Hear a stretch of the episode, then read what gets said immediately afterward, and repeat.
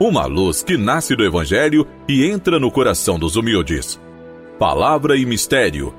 Apresentação: Dom Messias dos Reis Silveira, Bispo da Diocese de Teófilo Otoni, Minas Gerais.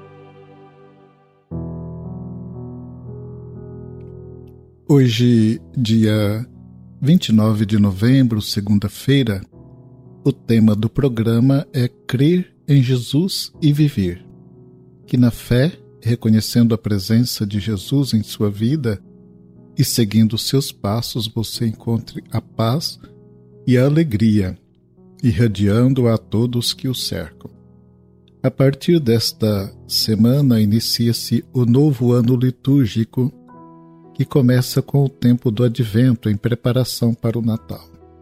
É o tempo para, lendo e meditando sobre a vida de Jesus, aprofundamos a compreensão da grandiosidade do dom de Deus, que pela encarnação de seu Filho nascido de Maria, se fez comunhão com a humanidade por ele criada.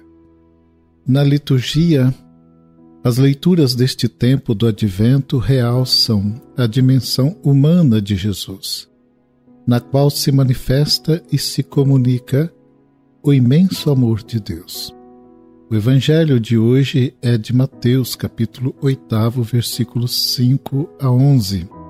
Ao entrar Jesus em Cafarnaum, veio a ele um centurião romano, pedindo pela cura de um servo seu muito doente. Jesus então se dispôs a ir à casa do centurião para curá-lo. Porém, este lhe disse: Senhor, não sou digno de receber-te em minha casa, mas basta que digas uma palavra e meu servo ficará curado. Jesus ficou admirado e disse aos que o seguiam: Em verdade vos digo que em Israel não achei ninguém que tivesse tal fé. E disse ao centurião: Vai como creste, assim te seja feito. E na mesma hora o servo ficou são. Esta narrativa do milagre realça a fé de um gentio que supera a fé do povo de Israel. O centurião era um gentio e, como tal, qualquer contato com ele ou com sua casa era evitado pelos judeus. Jesus, porém, dispõe-se de imediato a ir à casa dele. O centurião, contudo, com humildade e grande fé, pede apenas uma palavra de Jesus. Jesus então declara ao centurião: Como creste, assim seja feito. O resultado do ato de fé é a restauração da vida, a partir da confiança em Jesus.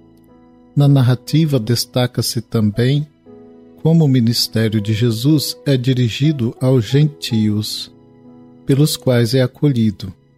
A fé do gentio opõe-se à incredulidade dos israelitas, e o gentio passa a tomar lugar na mesa do reino.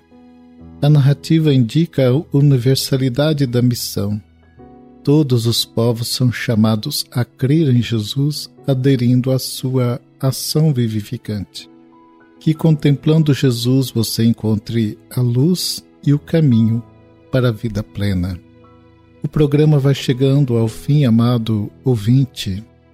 Espero encontrá-lo no próximo programa. Fique com a paz e a bênção do Senhor.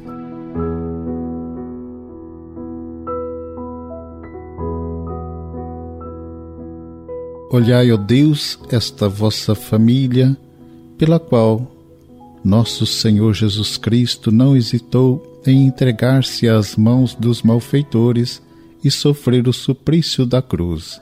Por Cristo nosso Senhor. Amém.